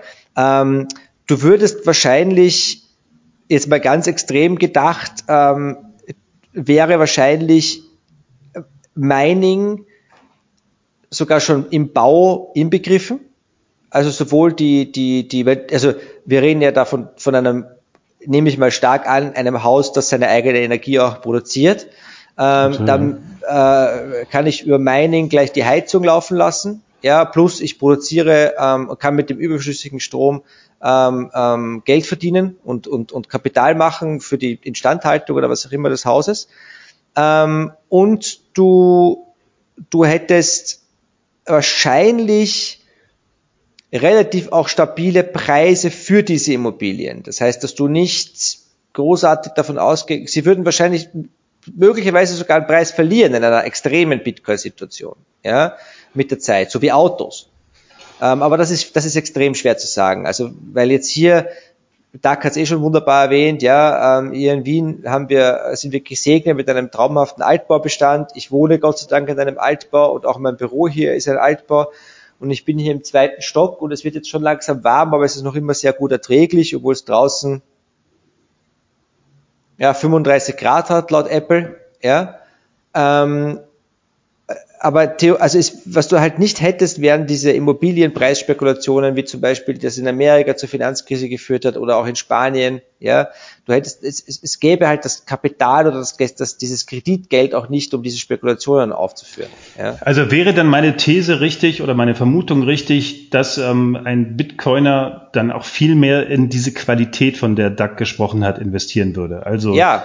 in gute Wohnraumluft, in lange Haltbarkeit, in ähm, ein gutes Ambiente und so weiter. Das wäre doch eigentlich dann auch eine Folge, oder? Weil er sagt, also wenn ich jetzt schon meine Bitcoin, die, die so wertvoll sind und eigentlich immer wertvoller werden, wenn ich die jetzt schon ausgebe, dann will ich dafür eben dieses eine Paar Schuhe haben, das 20 Jahre hält und dann auch was taugt. Also ja, absolut. Und ich glaube, da, was, was aus deiner Perspektive auch ganz wichtig ist, ist, es ist, glaube ich, vielleicht mal ganz hilfreich, irgendwie Bitcoin einfach zu vergessen. Also du hast Bitcoin versammelt Leute, die genauso denken wie du, wenn es darum geht, dass wir langfristiger denken sollten, dass die Tomaten wieder was nach was schmecken sollten, ähm, dass die Schuhe besser produziert sein sollten. Ähm, und, und wie diese Leute dorthin gekommen sind, ist, ist, ist ja fast zweitrangig. Also ja, Bitcoin ist da extrem hilfreich, ähm, als Koordinationsmechanismus und vor allem, weil es Anreize setzt. Also das ist der entscheidende Punkt, glaube ich. Ich glaube, man muss, man muss immer über Anreize nachdenken. Wenn die Anreize so gesetzt sind, ähm, dass, dass ich unter Anführungszeichen Scheiße baue den ganzen Tag, ja, dann wird das leider Gottes passieren. Aber wenn die Anreize so gesetzt sind, dass ich aufstehe, vernünftig arbeiten gehe und dann auch mein Geld abspeichern kann, ähm, und ich sehe das halt persönlich bei den Bitcoin und vor allem bei den Jungen. Es hat auch was mit, mit Alter zu tun. Ich bin jetzt auch schon über 40. Ich werde jetzt nicht mein gesamtes Geld einfach nur drauf sitzen und mir nichts gönnen, weil wozu? Ja, das, wie du gesagt hast, die eigentliche, wirklich knappe Ressource ist Zeit und die kannst du weder drucken noch sonst was und irgendwann sind wir alle tot. Ähm, und, und ich habe jetzt nichts dagegen, ähm, das Leben auch zu genießen, ja, aber das heißt halt nicht dieser permanente Konsum und dieses ähm, naja, das ist, ähm. das, da muss ich gleich einhaken, weil das ist natürlich das, was mich auch immer fasziniert. Ich werde ja, ich werde ja in, in vielen Bereichen dieser ganzen äh, Bauwende, Nachhaltigkeitsszene ähm, rumgereicht als jemand, der irgendwelche äh, Referate, Seminare oder sonst irgendwie was machen muss und, und oder kann. Äh, und werde dann immer gefragt, warum machst du das eigentlich? Und du müsstest doch viel mehr und du müsstest doch den Jungen das beibringen und so weiter. Und ich sage mal, ähm, wisst ihr was? Der einzige Grund, warum ich das mache, das ist reiner Egoismus, weil wenn ich mir angucke, wo ich wohne, lebe und arbeite, hier dieses Umfeld, ja, da ist nicht eine einzige Oberfläche nicht natürlich. Und warum mache ich es ist geil. Es ist einfach irre gut, in so einem Gebäude zu sitzen, wo keine Klimaanlage, keine Lüftung läuft und so weiter. Wir draußen 35 Grad haben und ich habe hier ein Büro mit 25 Grad. Aber, und das ist der entscheidende Punkt, und deswegen bin ich nach wie vor der Überzeugung, dass es eh alles keinen Sinn hat. Es ist die Minderheit. Es ist eine ganz kleine Minderheit. Und genau diese kleine Minderheit ist möglicherweise auch an Bitcoin interessiert oder so. Wenn ich mir anschaue, wie viele Menschen es als, ich weiß nicht, wie ich es beschreiben soll, vielleicht Gott gewollt oder sonst irgendwie hinnehmen, in was für Situationen, räumlichen Situationen, Gebäudesituationen diese Menschen leben, arbeiten, vor sich hin vegetieren, krank werden, schlechte Luft einatmen müssen, hohe Lärmbelästigung haben und so weiter, dann stehe ich immer nur da und denke, sag mal Leute, merkt ihr eigentlich noch was? Das kann doch nicht gut sein. Das kann euch doch nicht gefallen. Und dann habe ich das ganz oft dass die Leute mich angucken und die haben ein großes Fragezeichen auf die Stirn tätowiert. Die wissen nicht, was ich meine. Ja, das Wohlfühlen ist dann immer nur möglich außerhalb der Arbeit, wenn ich Urlaub habe oder wenn ich in die Natur gehe oder sonst irgendwie was. Und wenn es da zu laut ist oder wenn der, der Kuckuck schreit, dann gehe ich auch schon ins Hotel, wo ich mich dann beschweren kann. So, was ich sagen will ist, dass völlig unabhängig von allen Systemen, also Geldsystemen, ich mittlerweile in einer Situation in meinem fortgeschrittenen Alter bin, wo ich sage, ich verstehe die Menschheit nicht, ich verstehe die Leute nicht, aber ich will sie auch gar nicht mehr verstehen. Wenn sie so sind, dann sind sie so und dann konzentriere ich mich auf diesen ganz kleinen Prozentsatz, die hier mal in so ein Büro kommen oder in ein Gebäude von uns und dann vielleicht auch das erste Mal überhaupt merken, dass es nämlich wirklich geil ist. aber, aber ich glaube, dass die, die meisten Menschen, ähm, es ist nicht, wie soll ich sagen, das ist ja nicht ihre Schuld.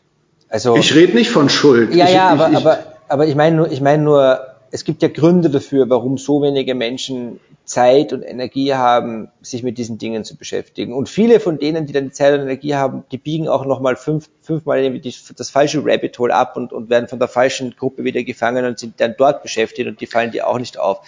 Also die, die, ähm, deswegen finde ich ja Bitcoin so auch so, so stark, weil ich das das eigentlich das erste Mal ist, dass ich auch sehe, dass Menschen auch wegen Bitcoin auch ihre Meinungen ändern und so. Ähm, die, die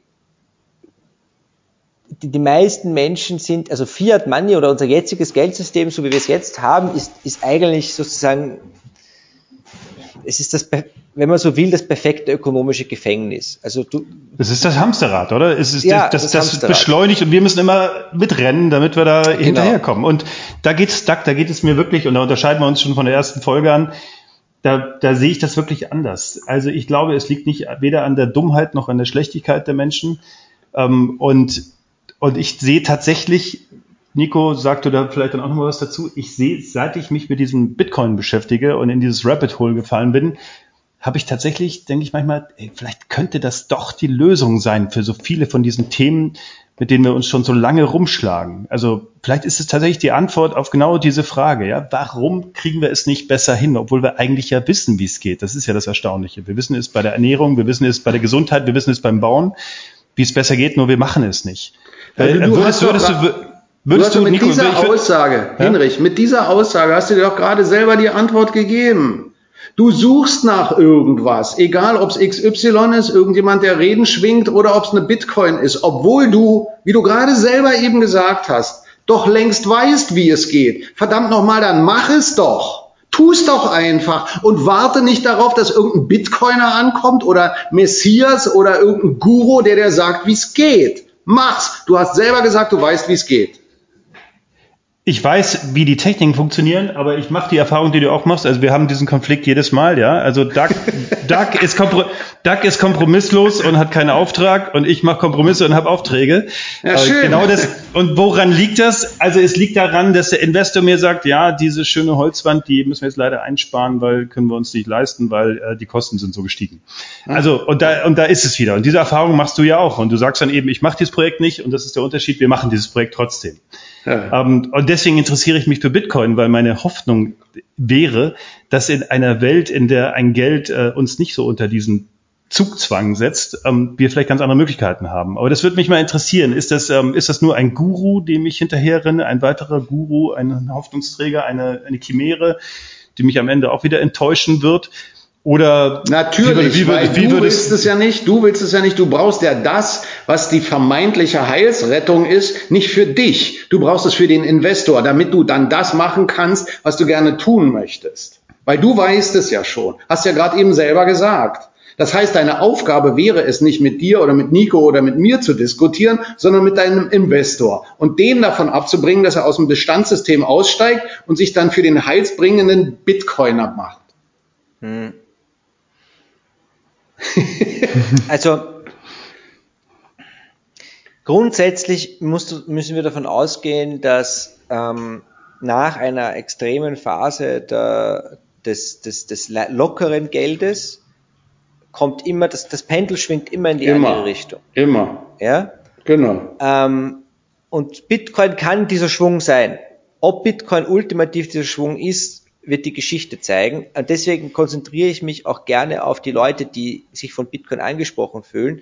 Und manchmal in meinen Phasen, ich meine, ich mache auch viel dadurch zu Bitcoin selbst, aber mir ist schon klar, dass es gar keine Garantie gibt.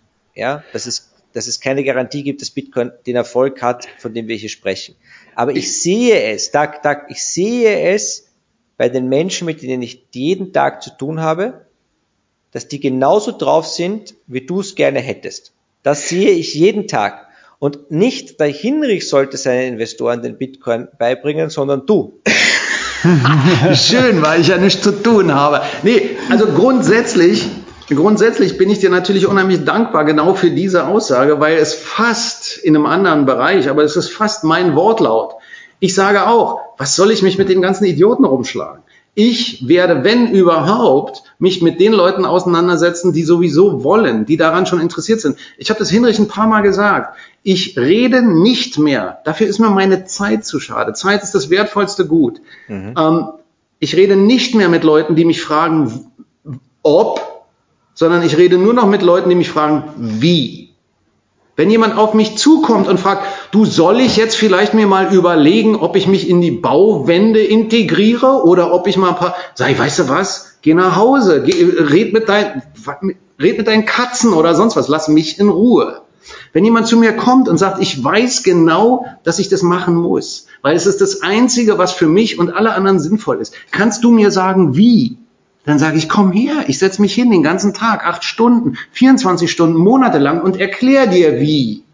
Also das ist doch, das ist die dümmste Bauernweisheit. Kein Bauer schmeißt seine Samen auf unfruchtbaren Felsboden. Also warum soll ich mit den Leuten reden, die mich fragen, ob ist naja, weil die Bauwende ja ähm, größer ist als nur das persönliche Umfeld. Zumindest ist das mein An Anspruch. Und weil der Hebel bei einer Wohnanlage mit 200 Wohnungen größer ist als bei einem Einfamilienhaus. Und, und genau, Hinrich, genau deswegen funktioniert es nicht, weil du diese Leute, die die 200 Wohnungen niemals überzeugen können wirst, weil du nichts zu bieten hast. Du hast nichts, was du ihnen zeigen kannst, wo du ihnen zeigst, so geht's. Und du bist in dem Augenblick, wo du nichts hast, sondern wo du ein kompromissbereiter Bestandteil des Systems bist, solange bist du kein Vorbild. Das ist genauso wie der kettenrauchende Vater, der am Tisch sitzt mit seinem Sohn und sagt, Rauchen ist schädlich, lass mal bleiben. Haut nicht hin. Ja, also wir werden diese Diskussion immer wieder mal führen. Ähm, ich jetzt, jetzt versuche ich mal die, die Kurve zurückzubekommen zum Bitcoin. Wir haben jetzt auch schon eine gute Stunde beieinander. Ja. Ähm, mich, mich würde jetzt äh, schon noch mal ähm, äh, interessieren, was würdest du den Investoren insbesondere, die uns vielleicht hier auch lauschen, wie ist ein guter Zugang zu diesem Thema Bitcoin? Ja? Gibt es Beispiele, bei denen ähm, Immobilieninvestments mit Bit in Bitcoin getätigt werden? Gibt es in dieser Community Menschen, die sich genau mit dieser Frage beschäftigen? Also wir haben jetzt zum Beispiel, also um das auch da nochmal dazu zu sagen, also wir beschäftigen uns gerade mit der Frage, da gibt es auch ein paar Neuigkeiten. Äh, wir wollen so Circular Hubs entwickeln. Ja, gibt es in Wien gibt es tatsächlich schon eins? Also das sind sozusagen so so ähm, Communities, die sich rund um die Wiederverwertung von, von Baumaterialien ähm, ansiedeln, äh, Planungsbüros, Materialprüflabore, ähm, aber auch ausführende Firmen und Handwerk. Und das ist so, das ist aus meiner Sicht so eine Bauaufgabe der Zukunft. Und das stoßen wir in München auch gerade an. Und da gibt es tatsächlich auch Menschen, die da richtig Bock drauf haben. Ich fände es wahnsinnig spannend, ähm, über dich vielleicht oder in der Bitcoin-Community Menschen kennenzulernen, die sagen, da habe ich Bock mitzudenken, ja? weil ich glaube, wir brauchen für diese diese neue Form des Wirtschaftens in der Immobilienwirtschaft ähm, auch neue Formen, wie ich so etwas finanziere, vielleicht mit einem anderen Geld. Also gibt es da Menschen, die über in die Richtung in der Community denken oder fällt dir da jemand ein? Ähm, ich ich habe einen ganz, ganz faszinierenden ähm, Immobilienentwickler, Immobilieninvestor, der seit, seit 2015 schon in Bitcoin ist, äh, im Podcast ähm, und der kommt sicher bald. Mhm. Da, von dem gibt es auch schon einige Folgen und der wäre so der, mit dem ich am ehesten reden würde und das ist der Leon Wankum. Mhm. Den habt ihr vielleicht schon gehört. Mhm. Ähm, der ist wirklich faszinierend. Ähm, und sonst, was Immobilien und Bitcoin betrifft, fällt mir jetzt akut nichts ein, wo jetzt schon Praxis ist. Es gibt ähm, mhm. einen Bitcoiner in Österreich, die machen so Ho Holzhäuser, das ist mir, mhm. fällt mir noch ein ähm, aber sonst ist akut ähm, nicht. Und der Leon ist deswegen faszinierend, weil er sowohl Immobilien also baut, aber auch eben aus die Geldseite, okay, vielleicht hat man die Geldseite immer im Auge natürlich, ja, mhm. aber mhm. ähm, einfach sozusagen die, die Bitcoin-Theorie auch extrem tief verstanden hat und, und durchdrungen hat. Ähm, und da habe ich, ich habe mit ihm sogar zwei Folgen aufgenommen und zur Immobilienfrage eine eigene, äh, die wird unter dem populistischen Titel Kauft dir nur kein Haus laufen. Ähm, und, und die kommt sicher bald, aber es ist noch, noch ist sie nicht, ist sie nicht äh, sozusagen im Sendeplan. Ja, spannend. Also ich würde sagen, wir, wir nähern uns jetzt für diese Folge ähm, dem, dem Ende, haben eine gute Stunde voll. Äh, jetzt, wenn du jetzt nochmal so ein ähm, Schlussplädoyer für Bitcoin im, in diesem Ökosystem der Immobilienwirtschaft abgeben kannst, was würdest du dann sagen?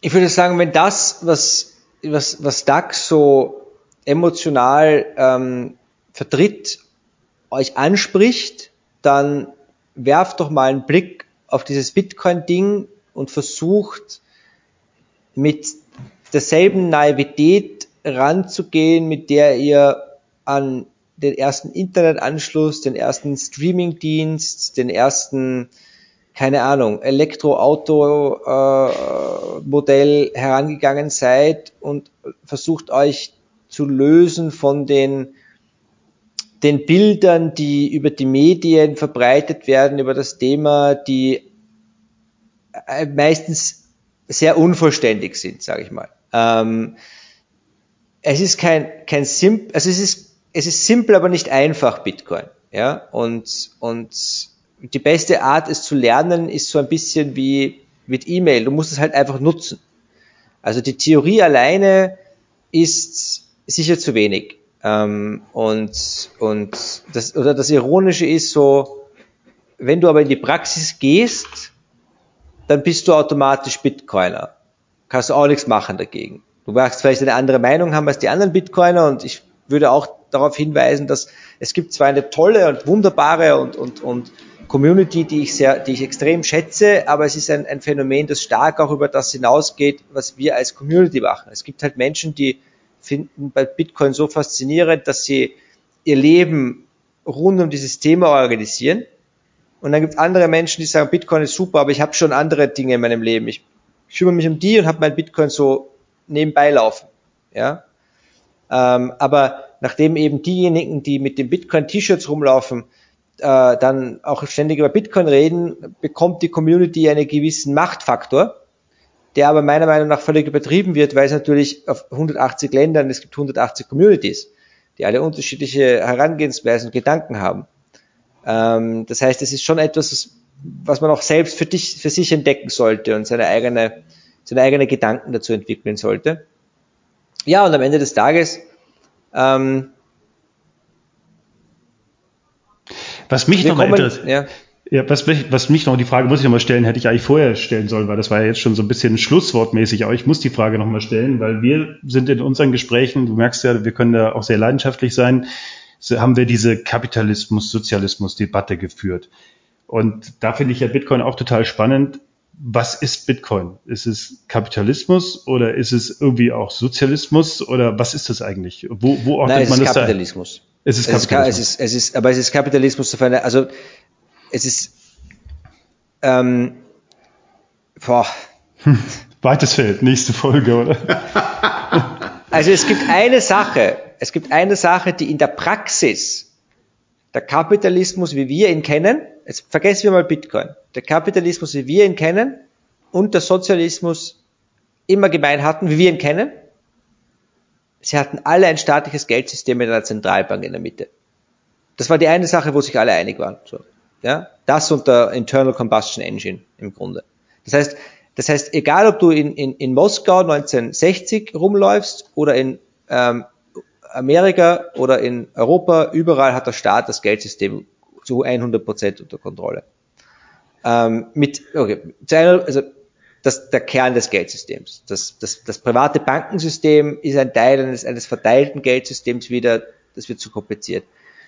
Ähm, und es ist natürlich Kapitalismus und Sozialismus sind wieder so total aufgeladene Wörter. Ich hatte auch schon linke Bitcoiner bei mir im Podcast, die mir genau erklärt haben, wie Sozialismus in ihrem Sinne mit Bitcoin zusammenpasst. Ich finde es nicht, es hat mich nicht total überzeugt, aber ich kann es verstehen. Der Ursozialismus, wenn man ganz zurückgeht auf die, die, die, die, die Grundidee, naja, dann haben wir uns alle lieb, äh, ist im Grunde dieselbe Idee wie der Kapitalismus, wenn das Geld funktioniert und die, du kannst einen Deal machen, der beide Seiten glücklich macht, dann haben wir uns auch alle lieb so. Ja? Wenn, wir, wenn wir jetzt das davon abhängig machen, dann können wir von mir aus gerne auch noch mal eine nächste Serie machen. Da werde ich dann mal erzählen, wie ich vor ungefähr 15 Jahren im Raum Belzig außerhalb von Berlin einer der Mitinitiatoren von einem, von einem ganz begrenzten Regionalgeld war. Das ist natürlich auch nochmal eine ganz interessante Sache, wo du Geld wirklich nur an einem begrenzten Raum hast, wo du es dann intern verwenden musst, was das infrastrukturell und vor allen Dingen auch gesellschaftlich für eine Wirkung hat. Also genau das Gegenteil von Bitcoin, was ja eigentlich global funktioniert, sowas dann wirklich nur regional. Aber ich wollte nicht das, ähm, das äh, Nachwort zerstören.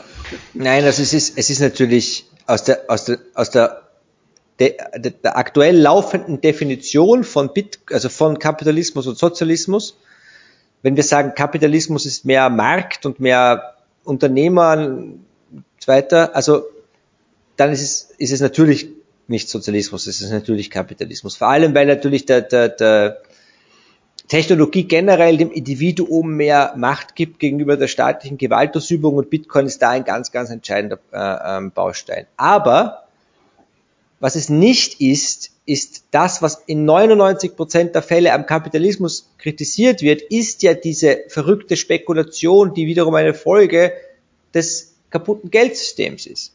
Also der, was hat Gordon Gecko gesagt in Wall Street? Greed is good, ja? Woher kommt diese ganze Gier? Naja, weil, weil, weil jeder für sich kämpft, weil er da Angst hat, weil es ist quasi wie Reise nach Jerusalem. Ähm, also das mit den Sesseln, mit den Stühlen, ich weiß nicht, ob man das in Deutsch ja, klar.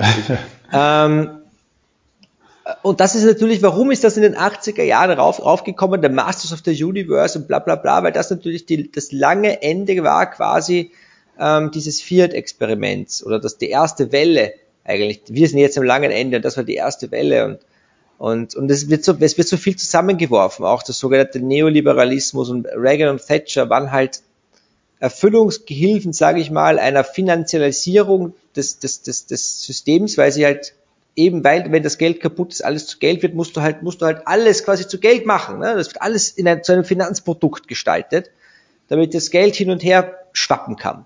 Ja? Ähm, und, und so gesehen ist Bitcoin eine, eine, eine Kapitalismus, ganz, ganz wie er sein soll. Vielleicht. ja, wenn in meinen Augen, natürlich kann ich mir das jetzt so austräumen, dass es das wäre, aber ich mag ja. halt diese, diese großen Wörter, ja. sind halt grundsätzlich ja. wahnsinnig schwierig, weil am Ende des Tages, ähm, Geht's darum? Äh, so, Bitcoin, okay, okay, dann müssen wir das, wir machen das jetzt noch kurz auf, weil es mich auch interessiert, ja. so, ja. In der Bauwirtschaft soll es ja Gerüchten zufolge ab und zu auch mal keine Rechnung geben, oder? Haben wir schon mal von gehört, ja. Habt ihr persönlich, beruflich oder sonst was, jemals die Erfahrung gemacht, du machst es dir einfach aus oder keine Ahnung, eBay Kleinanzeigen, bei uns heißt das viel haben. Ja, die informelle Wirtschaft. Du machst du das aus und der zahlt das und alles ist okay. Meine Erfahrungen in diesen, in diesen, in, in, in, in, in Märkten, die nicht reguliert sind, sind eigentlich nur positiv. Ja? Wüsste jetzt nicht keine Beschwerde. Jeder weiß, woran er ist und am Ende des Tages ist es eine Frage von Reputation und du wirst den nicht weiterempfehlen, den Gärtner, dem du schwarz bezahlst, nicht weiterempfehlen, wenn er deine Hecke nicht vernünftig geschnitten hat. Und der ist davon abhängig, dass du ihn weiterempfehlst. Deswegen schneidet er deine Hecke vernünftig. Ähm, und auch wenn das jetzt natürlich ein, ein abzulehnendes Beispiel für den, in den meisten vieler ist, aber das, das ist, das ist Bitcoin. Es, es geht auch dieser ganze Regelwahnsinn, diese ganze Bürokratie, das geht halt auch alles beim Fenster raus. Weil wir werden das auch nicht lösen, indem wir noch mehr Regeln machen. Und indem wir nach ESG, machen wir ESG Schrägstrich, was auch immer. Ja? Ähm, sondern Bitcoin eröffnet quasi wieder Raum zum Atmen für die Wirtschaft und für die Menschen. Jetzt mal. Und, und, und je, je, je stärker reguliert und je kaputter das Wirtschaftssystem, in dem, du, in dem du bist, ist, desto wichtiger ist das. Deswegen ist es bei uns noch nicht so wahnsinnig wichtig, weil in 99 Prozent, also 95 Prozent der Fälle funktioniert es eh noch ganz gut. Ja? Und das war jetzt natürlich kein Not Financial Advice und kein Aufruf äh, zur äh, äh, äh, Schwarzarbeit, sondern ich meine, ich zahle natürlich meine Steuern brav, erst recht, weil ich darüber rede. Aber ähm, und auch weil in Österreich natürlich die Leistung noch einigermaßen okay ist, einigermaßen. Es ist natürlich viel zu hoch, die Steuern. So, jetzt rede ich mich hier in einen Strudel. Aber ich wollte damit zeigen, es ist ein Kapitalismus, wo sich beide Seiten des Deals sehr bewusst sind. Während der Deal im heutigen sogenannten Kapitalismus oder auch im Sozialismus dem ist meistens zum Nachteil einer Seite und die ist sich aber dessen gar nicht bewusst. Also ich vermute so ein bisschen, Doug, dass es mit dem zu tun hat, was du ja auch oft sagst. Also Doug zitiert sehr oft seine Oma und die Oma hat gesagt, wie war das? Wenn dir Regeln oder Gesetze nicht gefallen, dann musst du sie brechen? Nee, nee, die, die, ist, die, die ist gar nicht von dieser subjektiven Geschichte ausgegangen. Sie hat gesagt, wenn du sie ändern willst, wenn du Gesetze ändern willst, musst du sie brechen.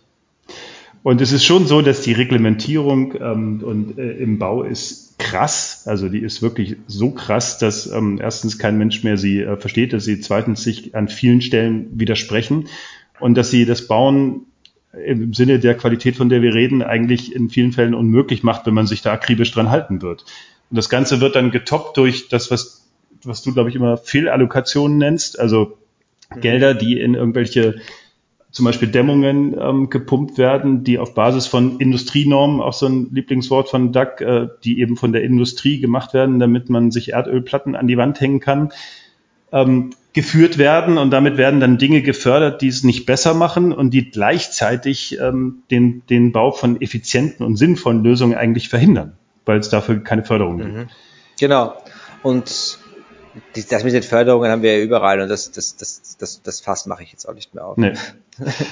Okay, also ähm, Doug, magst du auch noch ein Schlusswort sagen, bevor ich dich, Nico, frage, wie, was wir in die Show Notes schreiben sollen für die Zuhörerinnen und Zuhörer, die sich mit dem Thema Bitcoin beschäftigen wollen zum ersten Mal? Ja, ich möchte tatsächlich noch ein Schlusswort sagen, weil das schließt sich auch so ein bisschen an das an, was, was Nico gerade gesagt hat.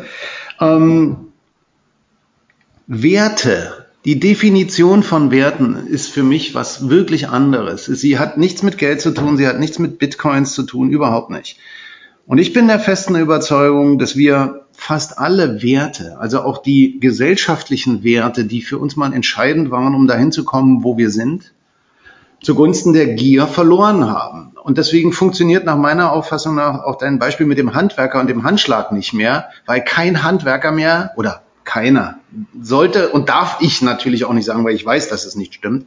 Aber die meisten haben keine Handwerkerehre mehr. Und wenn du den Gärtner, der die Hecke schlecht geschnitten hat, nicht weiterempfiehlst, dann juckt es ihn herzlich wenig, weil in der aktuellen Handwerkermangelsituation hat er trotzdem noch zehn andere, für die er die Hecke schneiden kann. Also es ist wirklich so, dass ich der festen Überzeugung bin, wir müssen ganz klar, also auch für unser eigenes, klingt jetzt unheimlich hochtrabend, Seelenheil, unsere Werte neu oder eigentlich alt überdenken, weil es gab mal sowas. Es gab sowas wie eine Handwerkerehre. Es gab ein Ehrenwort und so weiter. Und wenn ich einem Tischler gesagt habe, bau mir diesen Tisch, dann hat er den gebaut. Und wenn er gekippelt hat oder wenn er auseinandergefallen ist, auch nach drei Jahren, da ist der gute alte Tischlermeister, wenn er eine Handwerkerehre hatte, zu mir nach Hause gekommen und hat das Ding repariert. Der wird heute sagen, leck mich doch, ich habe den nächsten, mit dem ich hier Geld verdiene. Und das ist der Punkt, das, ich fand das wirklich eine coole Folge. Also nochmal danke für die Einladung. Wir haben angefangen mit diesem Orange-Pillen, ja. Der Punkt ist ja der, Doug, du hast ja vollkommen recht. Aber wie kriegen wir denn die Leute dorthin? Bildung. Ja, mit, mit, ja Bildung, Schmildung, bla, ja. Bla. Ähm, mit die Leute, du wirst die Leute dorthin bekommen, nur indem du die Anreize änderst, indem du das System rundherum neu gestaltest und du musst dir Bitcoin vorstellen wie eine Pille, die schluckst du und wenn du sie geschluckt hast, fängt dein, fangen deine Werte, so wie du es gerade beschrieben hast, an, sich zu verschieben in Richtung dieser, dieser Welt, die du gerne hättest. Mit mehr Nachhaltigkeit, längerfristiger Planung, mehr Rücksicht ähm, auf auf Handschlagqualität, auf Reputation, mit mehr ähm, ähm, einfach weg von dem Gier-Irrsinn und, und, und das Lustige ist bei Bitcoin, das Lustige ist, wie fängst du es dir ein in 99,9% der Fälle? Wie, wie kommst du dazu, diese Pille im ersten Moment zu schlucken? Durch die Gier. Das heißt, der größte Nachteil des alten Systems wird von Bitcoin ausgenutzt, um die Leute umzupolen wenn du so willst. Das ist schade, weil dann ähm, hat Bitcoin nicht so eine große Chance bei mir, weil ich bin nicht gierig. Ja, ist blöd. Ja, schade. Dann müssen wir es anders probieren. Selber schuld, weil da kannst du so geile Renditen machen. ähm, ja, aber bei dir, also bei dir, aber es geht ja nicht um dich. Du willst Für mich ja nur. ja, aber du willst ja, du willst ja, dass die Leute, du willst ja, dass die Gesellschaft sich ändert. Du willst ja, dass sich was tut. Und genau, wir wollen ja doch die Bauwende. Ich meine, deswegen machen wir das. Und ich fand das ein wahnsinnig schönes ähm, Schlusswort, Nico, weil du das hast das nochmal super zusammengefasst. Ähm, ich glaube auch, ja. Ich glaube, das ist nicht äh, nur, weil wir jetzt sagen, wir wollen gute Menschen sein, ähm, bleibt die Tatsache bestehen, dass uns dieses Hamsterrad zu schaffen macht und ganz viel das Leben einfach schwerer macht. Ja, wir scheitern ja ein ums andere Mal. Zumindest ist es mein Erleben. Und ähm, und da sehe, glaube ich wirklich, da echt eine Chance zu sehen, dass man da so ein, auch eine Community drumherum hat, die sofort weiß, was man meint. Also diese Qualitäten, diese Werte, von denen du sprichst, die findest du da. Und zwar bei den, man denkt immer, das gibt's doch gar nicht. Ich habe da irgendwie so Freaks erwartet, die nur Lambos fahren. Ja, das ist so ein Running Gag mit diesen Lambos. Kein Mensch fährt da Lambos, sondern das sind Apfelbauern, das sind Handwerker, das sind alles. Aus allen Ecken und Enden kommen die. Völlig verschiedene Menschen. Ja, das sind Menschen, die Afrika auf die Beine helfen wollen und so weiter. Ne? Ich, ich kenne sie ja noch gar nicht alle, ich lerne sie ja gerade erst alle kennen.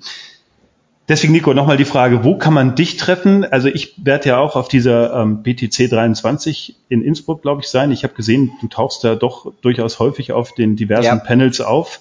Vielleicht kannst du dazu auch noch was sagen, aber auch, wo findet man dich sonst? Wir werden das auch in den, wenn du einverstanden bist, in den Show Notes verlinken. Und, ähm, und was würdest du noch empfehlen, sollte man sich unbedingt anhören, wenn man so ganz oder anlesen oder anschauen, wenn man so ganz von vorne anfängt?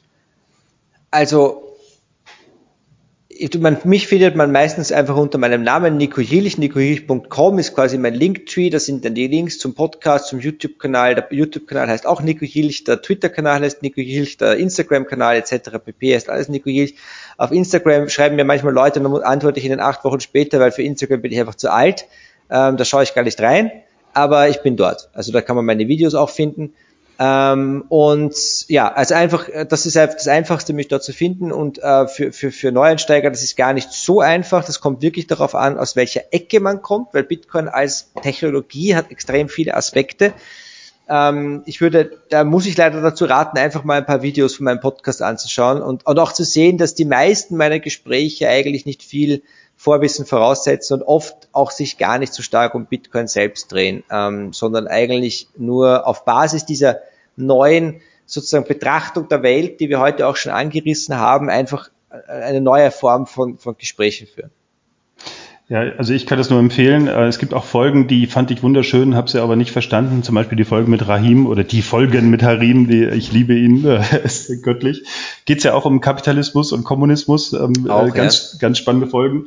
Also vielen herzlichen Dank, dass du ähm, dir die Zeit genommen hast, da zu uns zu kommen. Ich fand das extrem inspirierend. Ich finde auch den Job, den du machst, sehr klasse. Vielen Dank dafür. Also du, leist, du leistest da diesem Thema Bitcoin auch einen großen Dienst mit deiner charmanten Art.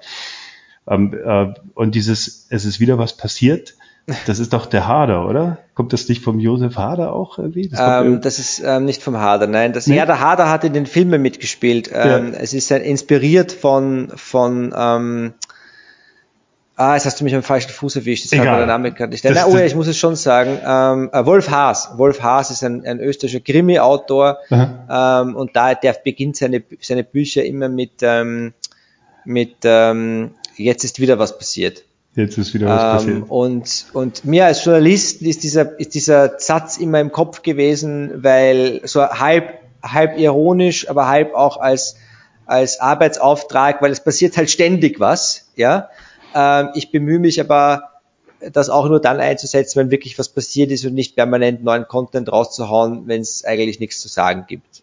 Das ist zumindest mein, mein, mein, mein Versuch. Ja?